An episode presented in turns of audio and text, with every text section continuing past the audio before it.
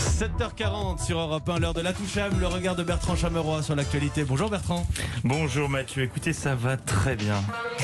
Ah, que la journée d'hier était douce. 27 degrés, grand soleil, ciel bleu, des gens en t-shirt qui sourient en terrasse en sirotant leur cocktail. Oui, qui sourient. Pour la première fois depuis un an et demi, j'ai vu d'autres dents que les miennes. Les cinémas ouverts, l'été qui approche, les oiseaux qui chantent, l'ambiance est un peu plus légère. C'est agréable.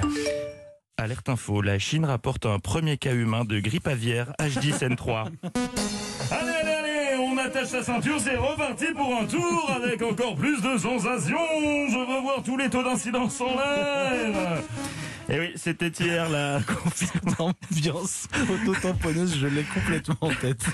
confirmation par la Chine du tout premier cas mondial humain de grippe aviaire qui touche habituellement les oiseaux.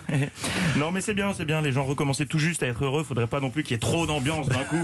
Donc cette info tombe au bon moment. J'ai d'ailleurs beaucoup aimé l'introduction de l'article du Parisien sur le sujet, je cite Grrr, encore un virus animal transmis à l'homme. Et oui, ils ont écrit grrr, encore un virus.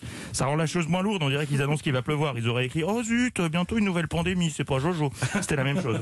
Euh, justement, à ce propos, rassurez-vous, ne vous ruez pas au supermarché pour faire des stocks de pâtes, ça ne sert à rien, puisque les autorités chinoises précisent, pardon, je rigole, mais j'ai déjà la, la chute sous les yeux, les autorités chinoises précisent qu'elles jugent extrêmement faible le risque d'une épidémie à grande échelle. Arrêtez avec ça. Ça me rappelle quelque chose.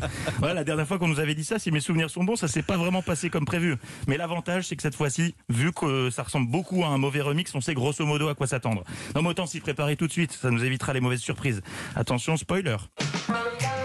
La Chine annonce le premier cas mondial de grippe aviaire chez l'homme, mais précise que ça va, il a juste un peu de fièvre. Puis le risque de pandémie est extrêmement faible, on se détend les enfants. Quelques mois plus tard, les cas se multiplient dans le monde entier, jusqu'en Italie, mais ouais, ça va, l'Italie c'est pas la France, il parle italien.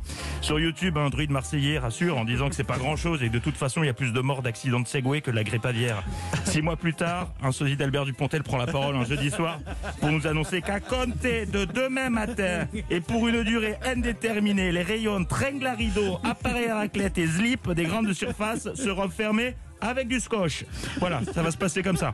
Et tout ça avec en bonus la campagne présidentielle par-dessus. Ça va être sympa.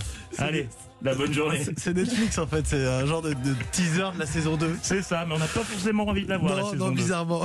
Merci beaucoup Bertrand Chameroy. On espère que ça reste au niveau de la blague. Évidemment, parce qu'on a tous ri un peu jaune là ce matin, pour Oui. reprendre l'expression de Stéphane Bern lundi matin. Merci Bertrand. On vous retrouve à 10h avec Philippe Vandel, 7h42.